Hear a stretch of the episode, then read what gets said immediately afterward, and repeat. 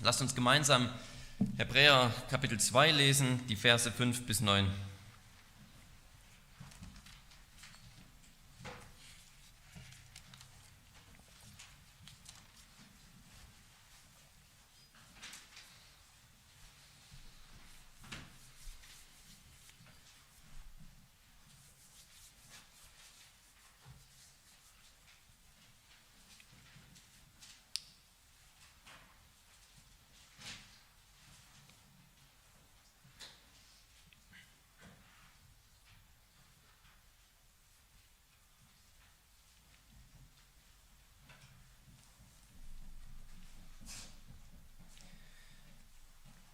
Denn nicht Engeln hat er die zukünftige Welt, von der wir reden, unterstellt, sondern an einer Stelle bezeugt jemand ausdrücklich und spricht, was ist der Mensch, dass du ihn an ihn gedenkst, oder der Sohn des Menschen, dass du auf ihn achtest? Du hast ihn ein wenig niedriger sein lassen als die Engel. Mit Herrlichkeit und Ehre hast du ihn gekrönt und hast ihn gesetzt über die Werke deiner Hände. Alles hast du seinen Füßen unterworfen. Indem er ihm aber alles unterworfen hat, hat er nichts übrig gelassen, das ihm nicht unterworfen wäre. Jetzt aber sehen wir noch nicht, dass ihm alles unterworfen ist. Wir sehen aber Jesus, der ein wenig niedriger gewesen ist als die Engel wegen des Todesleidens, mit Herrlichkeit und Ehre gekrönt. Er sollte ja durch Gottes Gnade für alle den Tod schmecken. Wort des lebendigen Gottes. Der Herr ist aufgefahren. Er ist wahrhaftig aufgefahren. Warum haben wir eigentlich nicht diesen Gruß, obwohl wir quasi den gleichen für die Auferstehung haben? Diese Frage, die, die kam mir so, weil in diesem Text eigentlich gerade die Bedeutung, die Wichtigkeit der Himmelfahrt fett unterstrichen werden soll, von dem, oder fett unterstrichen wird von dem Autor des Hebräerbriefes. Und für uns alle ist die Auferstehung ein zentrales Ereignis, so zentral, dass wir eben sogar in der Kirchengeschichte schon lange diese, diese Redeweise haben, diesen Ostergruß, der Herr ist auferstanden. Aber vielleicht sollten wir es uns, zumindest im Privaten, auch zur Sitte machen, den Himmelfahrtsgruß auszusprechen. Der Herr ist aufgefahren, er ist wahrhaftig aufgefahren und er wird so wiederkommen, wie die Jünger ihn haben auffahren sehen, wie wir es gehört haben. Die Himmelfahrt ist mindestens genauso wichtig, genauso entscheidend für unseren Glauben und für die Gemeinde wie die Auferstehung selbst. Und wir wollen uns diesen heutigen Abschnitt einmal ansehen und dazu auch noch den Kontext in Kapitel 1, um wirklich die, die Bedeutung, die Wichtigkeit der Himmelfahrt zu verstehen. Um unseren Abschnitt verstehen zu können, wollen wir uns einleitend einen, wollen wir einleitend einen Blick in Kapitel 1 werfen. Ich habe einmal gehört, wie dieses Kapitel als eine Liturgie beschrieben wurde, die im himmlischen Gottesdienst stattgefunden hat, als Jesus aufgefahren ist in die Gegenwart Gottes. Und dieses Bild, das ist mir bis heute hängen geblieben und ist ein sehr schönes Bild. Und deswegen wollen wir eben einleitend über diese Himmelfahrtsliturgie in Kapitel 1 einmal nachdenken. Stellen wir uns vor, wie Jesus von Nazareth eben vom Ölberg emporgehoben wurde und dann wurde er sichtbar in, diese, in eine Wolke aufgenommen und danach war er für die Jünger nicht mehr zu sehen. Sie haben immer noch nach oben geschaut, aber die Engel haben sich schon gefragt, was sie noch dahin schauen. Da gibt es jetzt nichts mehr zu sehen. Aber Jesus war nicht einfach nur verschwunden, sondern was er gemacht hat, ist sich, was er gemacht hat, ist den himmlischen Palast zu betreten. Den himmlischen Palast der Gegenwart Gottes. Jesus war schon immer zum Erben aller Dinge eingesetzt. Und nachdem er die Reinigung von den Sünden bewirkt hat, heißt es in Kapitel 1, ist er zur Rechten der göttlichen Majestät aufgefahren und hat sich dort auf den Thron gesetzt, um die Herrschaft anzutreten. Was also passiert ist bei der Himmelfahrt, ist nichts Geringeres als die Krönung des Königs des Universums. Und damit hat eine Zeitenwende begonnen. Eine neue Welt ist angebrochen, eine zukünftige Welt, wie sie hier von unserem Autor beschrieben wurde. Und die Schrift schweigt natürlich in dem Sinn dazu, dass sie jetzt hier keine keine Liturgie uns wirklich gibt, dass sie uns nicht genau beschreibt, was in der unsichtbaren Welt passiert ist. Aber stellen wir uns diesen Moment einmal vor als einen herrlichen Freudentag in der himmlischen Welt, wo der Menschensohn zum Vater kommt und alle Engel sind anwesend und der Sohn wird gepriesen für das, was er getan hat. Und ihm wird alle Ehre erwiesen und er wird als König eingesetzt.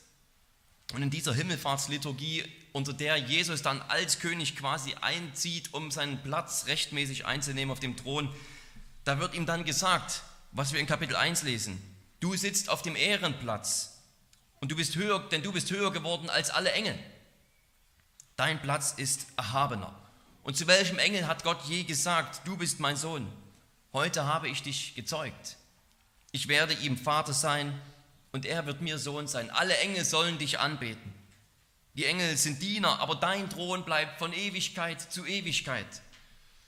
Und weil du Gerechtigkeit geliebt hast und die Gesetzlosigkeit gehasst hast, hat Gott dich mit Freudenöl gesalbt und deine Jahre werden nicht aufhören. Und zu welchem Engel hat Gott je gesagt, setze dich zu meiner Rechten, bis ich deine Feinde zum Schemel deiner Füße mache? All diese Aussagen finden wir in Kapitel 1, um zu unterstreichen, wie feierlich Jesus als dieser König eingesetzt wurde, hoch erhaben über jede Gewalt, jede Macht im Himmel und auf Erden. Er war auf der Freudentag, man kann sich vorstellen, man kann sich hineinversetzen in eine ähnliche Zeremonie, die wir von irdischen Zeremonien, Krönungszeremonien kennen. Und so wurde das Lob des Gottessohnes gesungen und des Menschensohnes, der seinen Thron bestiegen hat. In dieser Himmelfahrtsliturgie bekommen wir nicht weniger gesagt in Kapitel 1, als dass der Gottessohn nun als der wahre Gottmensch zur Rechten des Vaters sitzt, auf einem Thron in alle Ewigkeit. Und ihm ist alles unterworfen. Mit seiner Himmelfahrt hat eine neue Zeit, eine neue Ära begonnen, eine neue Welt ist angebrochen, ein neues Reich ist angebrochen, sagt unser Text. Und es ist ein riesiges Loblied über die, die absolute Vorrangstellung Jesu, unseres Herrn. Ein ganzes Himmelfahrtskapitel, wenn man so will. Eine Liturgie bei der Krönungszeremonie Jesu zum König in Ewigkeit zur rechten Seite des Vaters. Und damit malt uns der Autor nicht nur ein, ein wunderbares Bild vor Augen. Er malt nicht nur wunderbar vor Augen, dass Jesus aufgefahren ist. Er will uns damit vor allem auch verdeutlichen, dass Jesu Himmelfahrt nun offiziell seine Einsetzung als Herrscher bedeutet. Es ist nicht nur ein schönes Bild, um zu unterstreichen, wie gut es ist, dass der Herr auferstanden ist, aufgefahren ist, sondern dass seine Himmelfahrt vor allem bedeutet, dass er seine Herrschaft angetreten hat. Durch sein Sterben und Auferstehen hat er Sünde, Tod und Teufel besiegt, aber erst mit der Himmelfahrt ist er quasi offiziell als König eingesetzt worden, der alle Macht über alle Gewalten hat. Es ist ein, ein wirklich explosiver Gedanke, ein erhabener und erhebender Gedanke. Und ein Gedanke, der absolut entscheidend ist. Entscheidend für diejenigen, die damals diesen Brief zuerst gehört haben, aber ich denke nicht weniger entscheidend für uns. Und die Leute, die damals diesen Brief zuerst empfangen haben, das waren höchstwahrscheinlich Christen, die aus dem Judentum gekommen sind. Christen, die aus dem Judentum gekommen sind, die aber nun wegen einer harten Verfolgung der Christen mit dem Gedanken gespielt haben, doch wieder ihren jüdischen Lebensstil zu praktizieren. Das Judentum war eine erlaubte Religion, die Christen hingegen wurden verfolgt und so hat sich für sie die Frage gestellt, ob sie nicht doch wieder die am jüdischen Leben teilnehmen. Und hat sich für sie die Frage gestellt, vielleicht sogar, ob Jesus tatsächlich der ist, von dem ihnen gesagt wurde, dass er sei. Ist es wirklich der Herr? Ist es wirklich der, mit dem alles neu geworden ist? Ist es wirklich der, der neues Leben bringt und Veränderung und einen neuen Bund, der allein Vergebung der Sünden bringen kann? Oder ist es nicht doch ausreichend, wenn wir beim Judentum bleiben? Haben wir vielleicht einfach übertrieben? Sind wir vielleicht einfach mit dem mitgeschwommen, was gerade Mode war? was gerade in war, nämlich diesem neuen Weg zu folgen, dieser Bewegung uns anzuschließen. Aber es war vielleicht etwas jugendlicher Eifer und wir merken, wir müssen doch wieder beim alten Weg bleiben. Der Hebräerbrief ist geschrieben, um diese Gläubigen zu überzeugen, dass es absolut unmöglich ist, zurückzugehen. Und zwar ist es absolut unmöglich, weil Jesus nicht austauschbar ist mit einem Josua, nicht austauschbar mit einem Mose, er ist nicht austauschbar mit einem levitischen Hohepriester oder mit einem Tieropfer. All diese Elemente wird dann der Hebräerautor im Lauf seines Briefes behandeln, um deutlich zu machen, ihr könnt nicht zurück zu diesen Elementen gehen, zu diesen Hinweisschildern. Denn nicht das Richtungsschild ist das, worum es geht, sondern das Ziel, auf das ein Richtungsschild hinweist. Und dieses Ziel ist Jesus. Und er beginnt seinen Brief mit dieser Himmelfahrt, Himmelfahrtsliturgie mit dem Ziel, uns zu zeigen, dass Jesus auch besser ist als die Engel. Das ist die erste Gruppe, von der wir wissen müssen, dass sie mit Jesus nicht standhalten können, dass sie keine Alternative für uns sind. Und mit diesem Wissen wollen wir in unsere Passage eintauchen und gleich zu den Problemen kommen, vor denen die Gläubigen damals standen. Und dieses Problem ist leicht auf den Punkt zu bringen. Jesus mag zwar Herr sein über alles, das mag jemand behaupten, das mögen die Apostel behauptet haben, aber wir sehen das noch nicht. Wir sehen das noch nicht. Und wir wollen uns hier als zweites anschauen, was es ist, das wir noch nicht sehen. Ich kann mir gut vorstellen, dass von allen möglichen Optionen, mit denen man Christus und ja, mit denen man Christus ersetzen kann, in seinem Herzen oder auch in seinen Taten, Engel für uns ganz weit hinten kommen. Wir wissen, dass es sie gibt. Aber vielleicht sind wir so selbstverständlich mit Hebräer 1, Vers 14 aufgewachsen, dass nämlich die Engel nur Diener sind für uns und unser Heil, dass der Gedanke, uns irgendwie um Engel zu drehen, Engel zu verehren, von Engeln Hilfe oder Rettung zu erwarten, vielleicht sogar das Einläuten der neuen Welt, dass es für uns überhaupt nicht in Frage kommt. Das liegt vielleicht auch daran, dass zumindest im Protestantismus kein vergleichbarer Engelkult existiert, wie es damals in Bereichen des Judentums war. Aber ich denke, dass wir den Ernst der Thematik trotzdem verstehen können, selbst wenn wir sozusagen diesen Text über zwei Ecken für uns anwenden müssen. Für viele Juden im ersten Jahrhundert sah die Sache ganz anders aus. Die hatten eine sehr hohe Sicht von dem, was von dem unsichtbaren Wirken der Engel. Und selbst wenn wir nicht die Aussagen kennen, auch wenn sie interessant sind aus der jüdischen Qumran-Gemeinschaft und anderen jüdischen Sekten und Gruppierungen, können wir doch zumindest ein Gespür dafür bekommen, wenn wir allein an das Buch Daniel denken. Dort hat Daniel Visionen, wo ihm der Engel Gabriel begegnet. Und der Engel Gabriel sagt ihm, dass er ihn wieder verlassen muss, weil er mit dem Engelfürst von Persien kämpfen muss, um danach, wenn er den besiegt hat, mit dem Engelfürst von Griechenland zu kämpfen. Und in der Zwischenzeit, in dem Gabriel mit Daniel redet, kam der Engel Michael, um mit dem Engelfürst von Persien zu kämpfen. Und vielleicht habt ihr schon mal das apokryphe Buch Tobit gelesen, was ja bei den Katholiken sogar im Kanon drin ist, also zum Alten Testament dazugehört, wo der Erzengel Raphael als der Helfer kommt. Mit all diesen Elementen will ich nur andeuten, dass in der Schrift und dann natürlich auch darüber hinaus eine Vorstellung vom aktiven Wirken der Engel existierte im damaligen Judentum, auch im ersten Jahrhundert, wegen der dann Menschen ihre Hoffnung tatsächlich auf Engel gesetzt haben. Ihre Hoffnung darauf gesetzt haben, dass es vielleicht wieder durch das unsichtbare Wirken der Engel im Hintergrund, die die Strippen ziehen, vielleicht verhindert werden kann, dass Jerusalem von den Römern zerstört wird. So wie die politischen Geschehen von Griechenland und Persien und Israel im Buch Daniel anhand von Engeln beschrieben wurden, so setzten sie auch zum Teil ihre Hoffnung darauf, dass auch das politische Geschick zwischen den Römern und Jerusalem vielleicht durch Engel bestimmt würde. Und tatsächlich, Engel dann diese neue Welt bringen, eine neue, einen neuen Anfang machen, Israel ganz erhaben machen und alle anderen Nationen unterwerfen.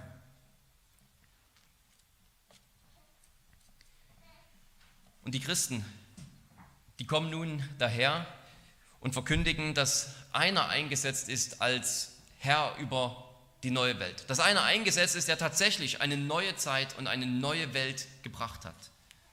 Und dass dieser Jesus heißt. Dass er Jesus ist aus Nazareth. Dass ihm tatsächlich alle Mächte unterworfen sind. Aber davon sehen wir noch nichts. Wir sehen noch nicht, dass ihm alle Mächte unterworfen sind. Und ob man ein jüdischer Christ damals ist oder ein Christ heute, ein Protestant heute, das können wir doch nicht leugnen. Jesus ist der Herr, ihm ist die zukünftige Welt unterworfen, aber wir sehen noch nicht, dass ihm alles unterworfen wurde. Wir brauchen die Augen nur aufmachen. Wir sehen Leid um uns herum, wir sehen Krankheit, wir sehen es an uns selbst, wir sehen es an anderen. Wo wir hinsehen, gibt es Armut, Entbehrung, Schmerzen, Tod, Kriege, Chaos, Betrug, Machtgier, die Ausnutzung der Schwachen und vieles mehr. Und es gibt all dieses Leid, all dieses Chaos, auch nicht nur in der Welt da draußen, dass man vielleicht die Hoffnung haben könnte, naja, in der Welt geht es noch drunter und drüber, aber für uns Christen hat wirklich etwas ganz komplett Neues angefangen und das sehen wir auch überall. Denn auch wir Christen stecken noch mittendrin in dieser Welt, im Leiden, im Chaos. Sind wir nicht vom Tod befreit? Und doch müssen wir noch sterben. Hat Jesus nicht über die Sünden gesiegt? Und doch klebt die Sünde an uns wie Pech. Hat er nicht den Teufel besiegt und ist ihm alle Macht über den Teufel gegeben worden und doch wird die Gemeinde verfolgt, ausgerechnet die Christen verfolgt. Ja, vielleicht wäre unsere Lösung nicht Hilfe von Engeln zu erwarten, wie es damals für einige dieser Leute offenbar eine Versuchung war. Aber für jemand, in dessen Verständnis Engel tatsächlich die Fäden ziehen hinter den sichtbaren Dingen, ist es nachvollziehbar, dass er diese Frage stellt, Jesus soll die bessere Alternative sein? Du hast mir zu viel versprochen. Dann haben mir die Apostel zu viel versprochen. Und seien wir ehrlich, wir brauchen nicht weit schauen, um zu sehen, wie auch im Christentum vergleichbare Dinge einziehen. Nehmen wir nur die Heiligenverehrung im Katholizismus wo ist da wirklich der Unterschied? Da gibt es Heilige für alles, Schutzpatrone für jeden erdenklichen Beruf, die dann Fürsprache für uns einlegen vor Gott. Fürsprache gegen Krankheiten, Fürsprache für sichere Reisen, Fürsprache für jeden Beruf, vom Bauern zum Barkeeper zum Astronauten. Alle haben sie ihre Schutzpatronen und Heiligen. Und auch das evangelische Christentum ist durchzogen mit einer, mit einer Esoterik, mit einer Mystik und einem, einer Engelverehrung, wie sie zum Teil schlimmer nicht sein könnte. Wer kennt das nicht? Die ganzen Kalenderkarten, die man von der Familie, irgendwo von der Oma, vom, vom Onkel, von der Tante geschenkt bekommt. Die Kalenderkarten, die Grußkarten, die Kerzen und Tassen mit den ganzen Sprüchen drauf, dein Schutzengel soll dich beschützen und dein Schutzengel ist immer bei dir und so weiter und so fort. Wer kennt diese, wer kennt diese Reliquien oder wie man es nennen will, nicht? Da merken wir das auch dort bei Menschen, die formell sich mit dem Namen Christi schmücken, doch Christus vom Thron gestoßen wurde und eine Hoffnung auf Engel gesetzt wird, die einfach nur falsch ist. Und selbst wenn wir dagegen immun sind, gegen Engelverehrung, gegen Heiligenverehrung, gegen einen solchen Engelmystizismus, selbst wenn wir gegen all diese Dinge immun sind, stellt sich uns doch immer noch die Frage, glauben wir tatsächlich, dass Jesus alle Macht im Himmel und auf Erden hat? Glauben wir, dass mit seiner Himmelfahrt eine neue Welt angebrochen ist, dass er tatsächlich nicht einfach nur von einer Wolke aufgenommen wurde und weg war, sondern dass er dabei tatsächlich in den königlichen Palast der neuen Schöpfung eingetreten ist, um dort Platz zu nehmen und um dafür zu sorgen, dass wir alle dorthin kommen oder dass er die Schöpfung zu uns bringt, die neue. Glauben wir, dass er als König regiert? Jetzt, heute? Es ist doch so, dass die Vermittlung des alten Bundes am Berg Sinai an Mose und an Israel in der Schrift häufig den Engeln zugeschrieben wird. Das sehen wir auch in Kapitel 2 in den Versen 1 bis 4, die wir jetzt nicht gelesen haben. Und auch darum musste der Hebräerautor schreiben, dass Jesus über die Engel erhaben ist, weil er eine bessere Offenbarung bringt. Wir haben einen neuen Bund. Und auch da stellt sich die Frage, ob wir das wirklich glauben und damit zufrieden sind oder sagen wir vielleicht manchmal, dass die Israeliten vielleicht doch etwas Besseres hatten? Sie hatten einen Berg, auf dem Gott in Sturm und Feuer erschienen ist. Sie hatten eine Bundeslade, die sie vor sich hergetragen haben, wenn sie in den Krieg gezogen sind. Sie hatten eine Stiftshütte, sie hatten einen richtigen Tempel statt Gemeinderäume, wo manchmal dann auch der Abfluss nicht funktioniert. Für sie hat Gott die Kanaanäer aus dem Land vertrieben Sie lebten in einem Land, in dem tatsächlich Milch und Honig flossen und die Reben so groß waren, dass sie mehrere Leute brauchten, um sie über Stangen zu tragen. Und unser Mittler sagt uns, glücklich seid ihr, glückselig seid ihr, wenn sie euch um meinetwillen verfolgen. Beschleicht uns da vielleicht nicht auch manchmal das Gefühl, dass wir lieber tauschen würden?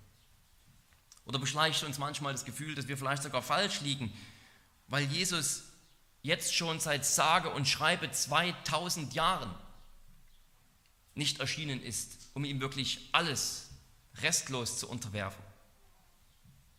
Herrscht er wirklich? Und wie sieht das aus? In Kapitel 1 wird Psalm 110 zitiert. Da heißt es, setze dich zu meiner Rechten, bis ich deine Feinde hinlege als Schemel deiner Füße. Hier wird diese Unterwerfung also als etwas beschrieben, was noch passiert.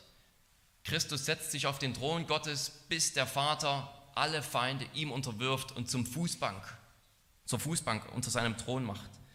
Hier im Psalm 8 heißt es, ihm wurde alles unterworfen. Und der Autor sagt es nochmal explizit, wenn er ihm alles unterworfen hat, dann ist damit nichts ausgenommen.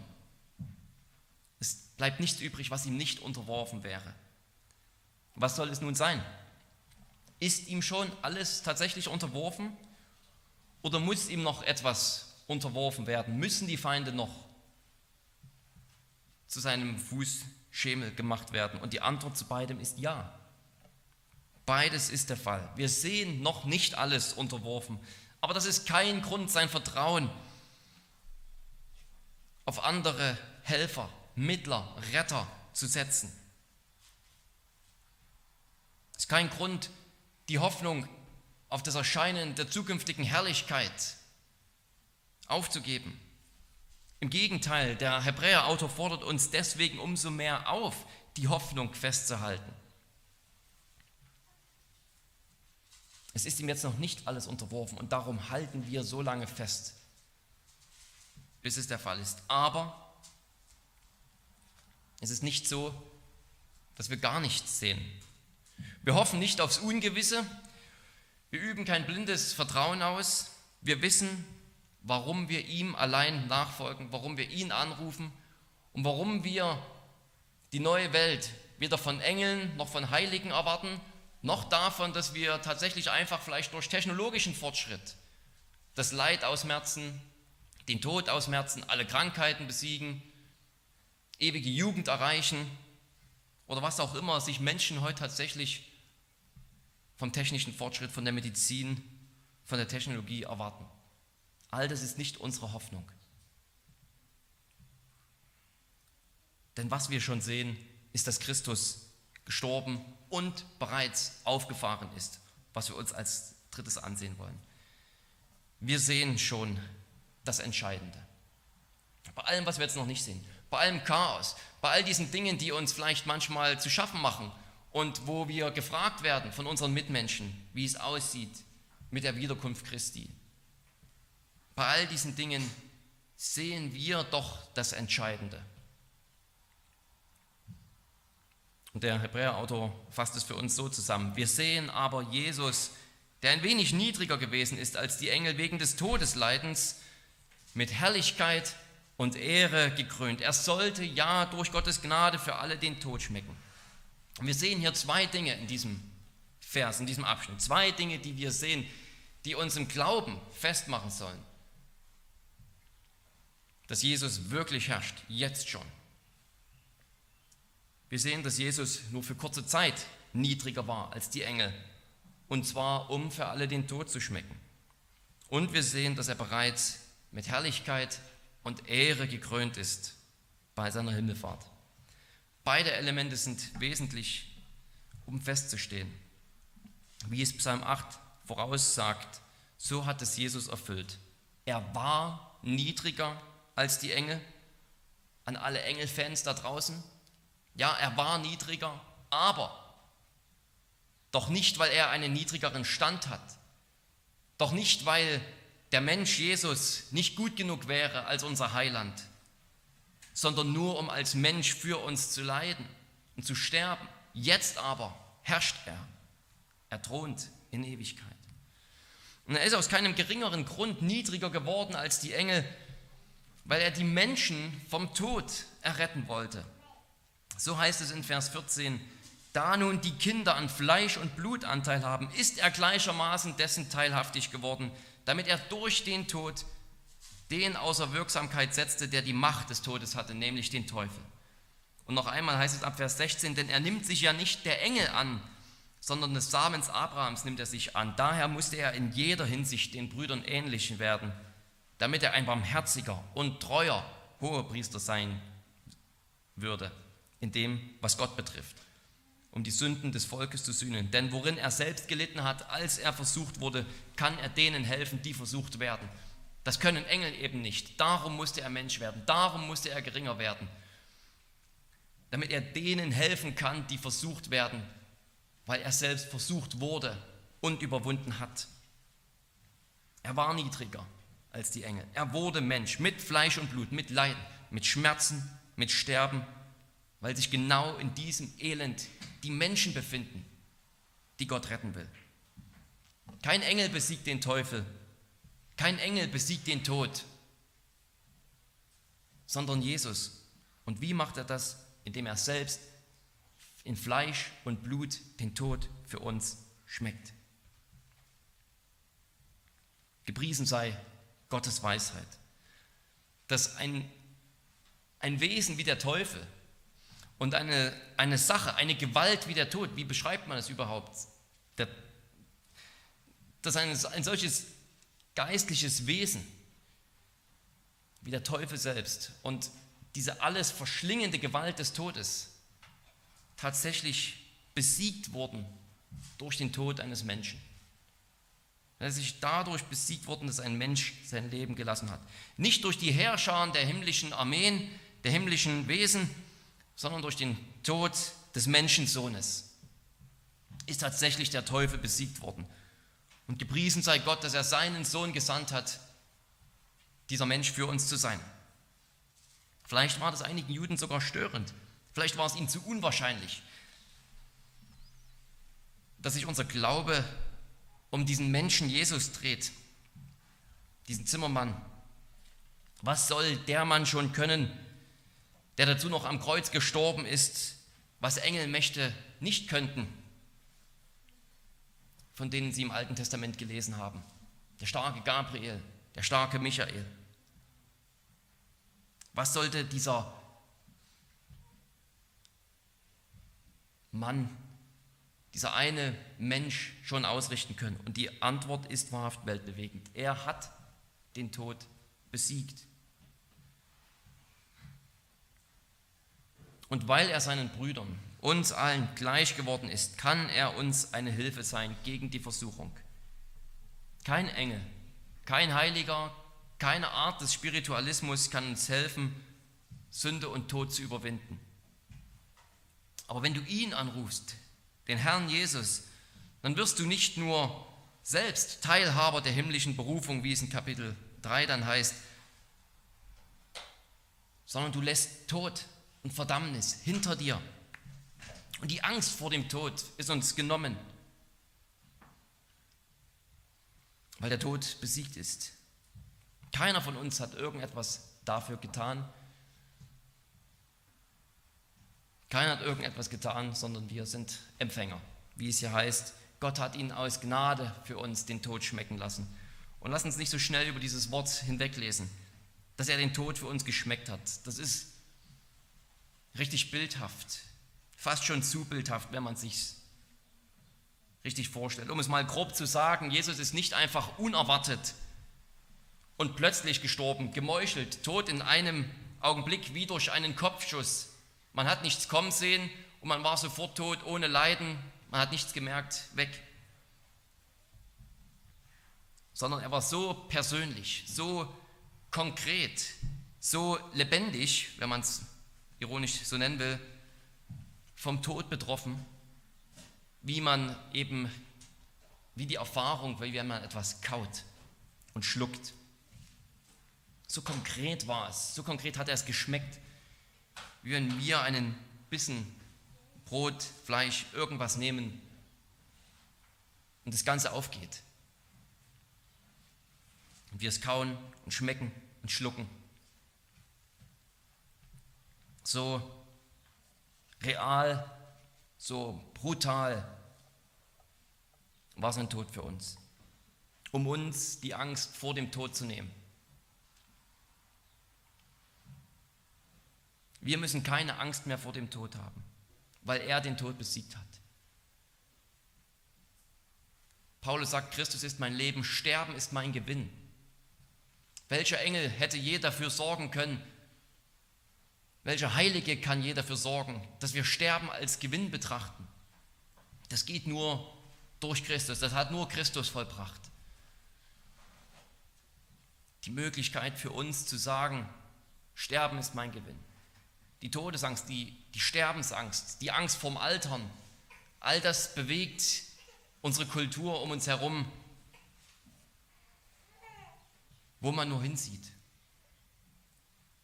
Ewige Schönheit, ewige Jugend, bloß nicht alt werden, bloß keine Alterserscheinungen zeigen, bloß immer wieder jung operieren lassen, nichts verpassen, alles mitnehmen wollen, weil man bloß den Tod nicht will, das Ende, das Aus von allem jetzt noch für Sterbehilfe, immer mehr, immer mehr Sterbehilfe fördern. Warum? Damit selbst der Tod am Ende irgendwie möglichst noch seinen Schrecken verliert, man nicht qualvoll, langsam, schmerzhaft stirbt, stirbt, sondern irgendwie noch mit Würde, was auch immer das heißen soll, und kontrolliert und ruhig. Die Angst vor dem Tod bestimmt die Menschen, aber wir brauchen keine Angst vor dem Tod zu haben. Es ist Gewinn für uns.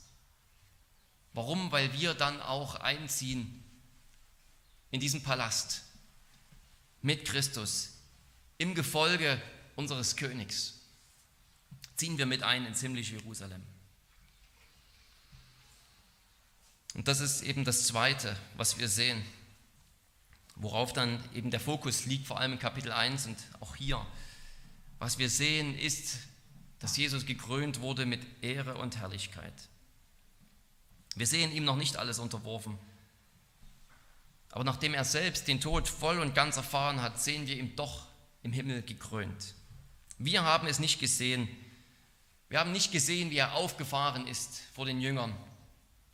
Aber wir haben es von treuen Zeugen in der Schrift gehört. Wir wissen, dass es real ist. Und vielleicht passend dazu, dass heute Vatertag ist, aber Mütter dürfen sich auch angesprochen fühlen. Nehmen wir das Bild von einem Baby und einem Ultraschall. Wenn man ein Baby hat, vor allem natürlich in den ersten Wochen, solange wie man noch keinen Bauch hat, da weiß man gar nicht, dass das Baby wirklich da ist. Man sieht es noch nicht. Aber es ist da, es ist real. Ja, alle Eltern sind schon Eltern, wenn das Kind gezeugt wurde, nicht erst, wenn das Kind auf die Welt kommt. Man wird nicht erst Vater bei der Geburt oder Mutter, sondern man ist es, sobald das Kind da ist. Aber das sehen wir jetzt noch nicht. Aber es ist doch da. Es ist real. Und es hat einen neuen Status mit sich gebracht. Eben Vater werden, Mutter werden. Dieser Status ist jetzt real. Obwohl wir diesen neuen Menschen noch gar nicht sehen können. Alles, was wir sehen können, ist ein, ein Ultraschallbild. Wir haben also etwas gesehen. Uns hat jemand gesagt, da ist etwas. Es ist nicht so, dass wir einfach raten müssen, sondern wir haben etwas gesehen. Das Baby ist noch nicht da, aber auf dem Bildschirm konnten wir es doch schon sehen. Und vielleicht, um noch einmal im Bild zu bleiben, vielleicht könnte man das sogar noch weiterdenken und sagen, dass es sich mit so einer Frauenärztin oder einem Frauenarzt dann handelt wie, dass es ist wie mit den Aposteln. Denn für mich als Laie, wenn ich auf so ein Ultraschallbild gucke, erkenne ich quasi gar nichts. Ich brauche jemand, der mir sagt, was da zu sehen ist. Der mir das bezeugt. Was da zu sehen ist, das ist tatsächlich ein Kind, das ist dieses Organ, das ist dieses Organ, das ist dieses Körperteil. Ein treuer Zeuge, der tatsächlich sagt, was er gesehen hat, damit ich die Gewissheit habe. Ich bin Vater, ich bin Mutter. Und genauso ist für uns treu bezeugt von den Aposteln, dass sie gesehen haben, wie Jesus aufgefahren ist. Treu bezeugt sogar von Engeln selbst in diesem Moment, dass er aufgefahren ist, um wiederzukommen. Wir glauben nicht ins Blaue hinein, sondern auf Grundlage eines treuen Zeugnisses haben wir gesehen und können es jeden Tag nachlesen in der Schrift, dass er für uns gestorben ist, dass er für uns niedriger war für kurze Zeit, um uns zu erretten und nun herrscht und regiert. Und diese Tatsache, dass er aufgefahren ist zur Rechten des Vaters, ist der ultimative Beweis, dass ihm die zukünftige Welt unterworfen wurde. Er wurde ja gerade, sagt der Autor, wegen seines Todesleidens erhöht. Der Vater hat ihm diese Herrschaft anvertraut, weil der Sohn sich demütigte und durch sein Leben und Sterben erfolgreich die Rettung von dem Tod wirkte.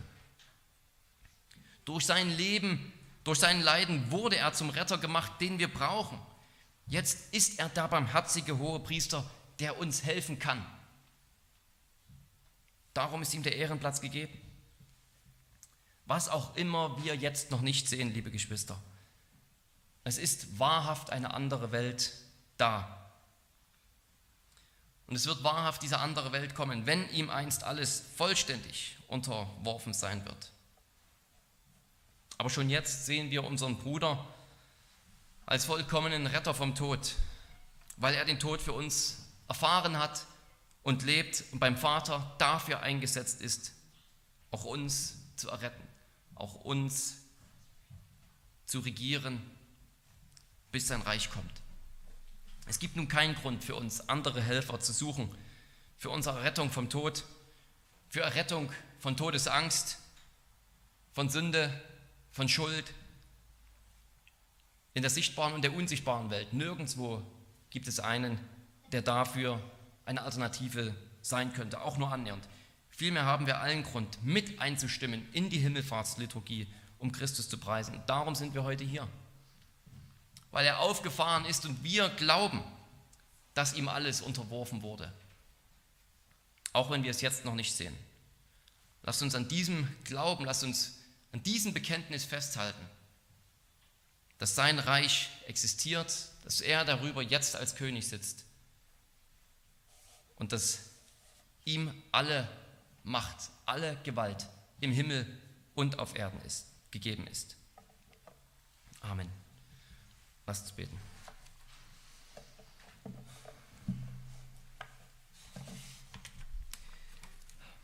Lebendiger Gott, wir danken dir dafür, dass du den Menschen geschaffen hast, mit dieser hohen Berufung zu herrschen.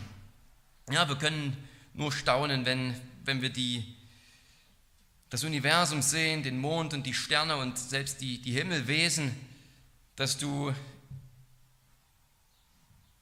den Menschen, der aus Lehm gemacht wurde, zum Herrscher eingesetzt hast, dazu über diese Schöpfung zu herrschen. Und wir, wir danken dir dafür, dass du uns nicht in dem Elend gelassen hast, in das wir uns mit unserer Sünde hineinkatapultiert haben, sondern dass du vielmehr einen Menschen gesandt hast, einen wahren Menschen, Gottmensch, deinen Sohn, um für uns den Tod zu schmecken und um als wahrer Mensch endlich die Herrschaft anzutreten, die du geplant hast, für ihn und für uns mit ihm, die wir einst mit ihm herrschen werden. Alles in dieser Welt kämpft um unsere Aufmerksamkeit. Eine Aufmerksamkeit auf eine Schöpfung, die vergänglich ist. Eine Schöpfung, die noch nicht die neue Welt ist, wo wir noch nicht alles dem Herrn unterworfen sehen. Zieh du unsere Aufmerksamkeit immer wieder auf Christus, der jetzt thront, regiert und herrscht, sodass wir selbst vor dem Teufel und dem Tod und der immer noch in uns wohnenden Sünde keine Angst haben, sondern erhobenen Hauptes den Tag der Erlösung erwarten, wenn dein Sohn wiederkommt, um das Reich in seiner Fülle zu bringen, wenn ihm selbst der letzte Feind, der Tod, unterworfen werden wird. Schenke uns, erhalte uns, stärke uns diesen Glauben durch deinen Heiligen Geist. Im Namen Jesu. Amen.